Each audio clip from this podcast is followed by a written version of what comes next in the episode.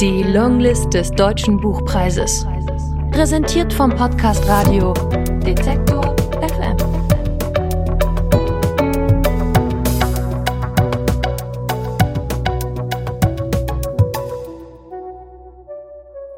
Aus Heinz Strunk, Ein Sommer in Niendorf. Gelesen von Stefan Ziegert. Der ganze lange und hoffentlich schöne Sommer liegt vor ihm. Ohne Arbeit, Verpflichtungen, Aufgaben. Sage und schreibe keine einzige Eintragung im Terminkalender. Das gab es seit 20 Jahren nicht mehr. Oder 25 oder 30. Bevor Roth im Oktober seinen neuen Posten antritt, kann er tun und lassen, was er will. Auf eine Kreuzfahrt gehen, in die Berge fahren, einen Abenteuerurlaub machen, ein Apartment am Meer mieten. Er entscheidet sich für Letzteres. Nach endlosen Recherchen fällt die Wahl schließlich auf Ostsee Apartments in Niendorf, einem Ortsteil von Timmendorfer Strand. Als Kind ist er mal an der Lübecker Bucht gewesen, aber daran hat er keine Erinnerung mehr. Ganz bewusst hat er sich für dieses nicht sonderlich exklusive Seebad entschieden. Hier wird ihn nun wirklich niemand kennen. Anfang Juni. Höchste Eisenbahn, die ins Auge gefasste Anlage ist praktisch ausgebucht. Nur Wohnung Nummer 15, 26 Quadratmeter, 1,5 Zimmer, zweites OG, Mehrblick, ist noch frei. Eigentlich zu klein, aber er hat keine Lust, noch länger zu suchen. Wer weiß, wenn er zögert, ist alles weg. Als er vor Ort aus dem Auto steigt, schlägt ihm sengende Hitze entgegen. Die Sonne steht wie ein Glutstück am Himmel und strahlt, als wolle sie weit und breit alles in Brand stecken. Im Verlaufe des Tages soll die Temperatur sogar noch steigen. Für den späten Nachmittag sind 33 Grad prognostiziert. Der Verwalter, ein Herr Breda, hatte ihm einen Lageplan gemeldet, auf dem auch das Büro verzeichnet ist. Auf einem unbebauten Grundstück gegenüber vom Apartmenthaus, etwa 50 Meter nach hinten versetzt, finden sie schon. Schlüsselübergabe täglich 11 bis 14 Uhr. Büro ist geprahlt, denkt Roth. Bretterbude, Verschlag, Kabuff trifft es eher. We are open. Roth klopft. Ja? Als er das Kabäuschen betritt, lässt der Mann am Schreibtisch, Breda, hastig etwas in eine Schublade verschwinden. Flachmann? Porno? Falschgeld? Die Luft ist zum Schneiden. Zigarettenrauch. Reval ohne Filter. Rot kennt den Geruch. Essensmief, menschliche Ausdünstungen und irgendwas stechend Chemisches. Auf allen Oberflächen liegen Kleidungsstücke, zerfledderte Zeitschriften, rubbellose, zerknüllte Papiertaschentücher, leere Flaschen. Redas Schreibtisch ist von einer Ascheschicht bedeckt. Sie müssen der Herr Dr. Roth sein, ja, aber bitte ohne Doktor, einfach nur rot. Herr Breda nehme ich an. Breda, Typ krummer langer Lulatsch mit Plauze, strohiges Haar, pergamenthäutig, dünne Ärmchen und Beinchen, hat das Äußere eines chronischen Alkoholikers. Unter seinem engen T-Shirt zeichnen sich ein halbes Dutzend Speckrollen und zwei auf den Saufspitzbauch herabhängende Titten ab. Zur Begrüßung schraubt er sich aus seinem Chefsessel und kommt rot mit unsicheren Tippelschritten entgegen. Irgendwas stimmt mit der Koordination nicht. Wenn der sich den Oberschenkelhals bricht, denkt Roth, ist es aus. Das Alter des Mannes? Schwer zu schätzen, wahrscheinlich nicht viel älter als ich, denkt Roth. Roth ist 51.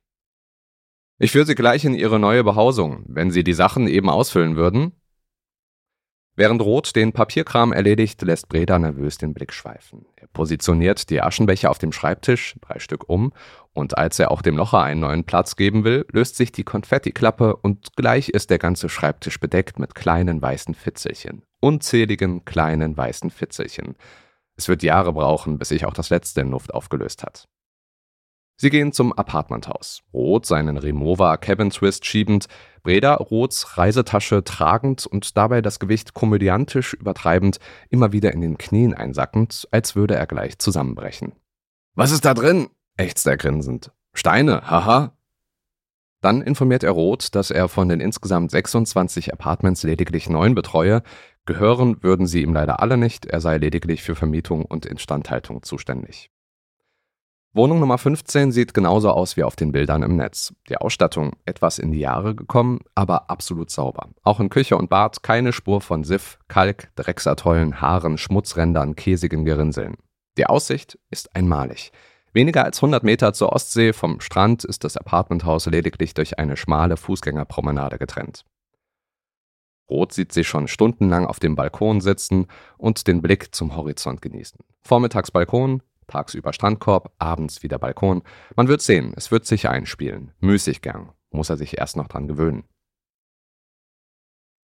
Wenn was ist, die Nummer haben Sie ja. Oder Sie kommen direkt im Büro vorbei. Und jetzt wünsche ich schon mal einen schönen Aufenthalt. Breda beugt sich vor und neigt gleichzeitig den Kopf zur Seite wie ein Vogel, der ein Wurmloch beäugt. Im Profil gleicht er einem Ausgusshahn. Und weg ist er. Schönen Aufenthalt. Der ist nicht von hier, denkt Roth. Was ist das bloß für ein Dialekt? Er kommt nicht drauf. Nach dem Auspacken Ortsbegehung. Viel zu erkunden gibt es in Niendorf nicht. Paar hundert Meter nach links, paar hundert Meter nach rechts, fertig ist die Laube. Das Meerwasserhallenbad markiert das östliche Ende, der Hafen das westliche. Attraktion weiter landeinwärts ist ein Vogelpark. Die Münze, Zahl, schickt ihn zum Hafen. Wahrscheinlich ist er der einzige an der Lübecker Bucht, der im Maßanzug urlaubt. Lediglich seiner Krawatte hat er sich entledigt. Auf der Promenade reiht sich Ladengeschäft an Shop an Lokalität. Fischereibetrieb Schupp, den Fisch, Touristenzentrum Wurzelhütte, auch zum Mitnehmen, Strandkoffer Runge, Strandlädchen, Seaside Lounge, Crepe, Krog und mehr und so weiter, bis die Promenade nach etwa 500 Metern am kleinen Hafen endet. Bei Klüvers Hafenräucherei bestellt er ein Nacksbrötchen. Ein Mitarbeiter in blauem Fischerhemd bringt zwei Kisten voll zappelndem, sich windendem Nachschub. Zum Glück haben Meeresgeschöpfe keine Stimmen, denkt Roth, sonst würden von diesen Kisten entsetzliche Schmerzensschreie ausgehen. Klüver hat es drauf.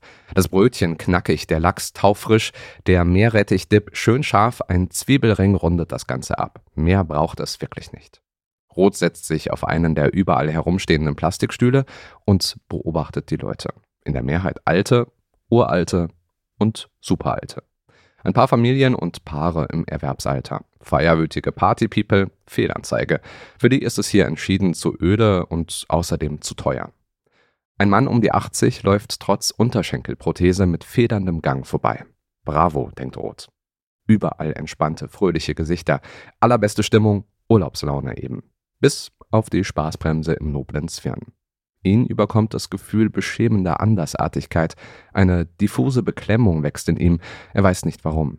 Nicht bange machen lassen, jetzt andere Richtung. Er nimmt den Weg über die Strandstraße, alle Ferienorte an der Küstenlinie haben eine Strandstraße. Er spürt die Hitze des Bürgersteigs durch die Schuhsohlen. Schon nach wenigen Schritten prickelt der Schweiß wie Nadeln auf der Stirn. Wo könnte er denn heute zu Abend essen? Zur Auswahl stehen da Antonio, Italiener, Akropolis, Grieche, Hafenblick, Schippersduff, Scholle, Fisch oder das Istanbul Dönerhaus, Neueröffnung.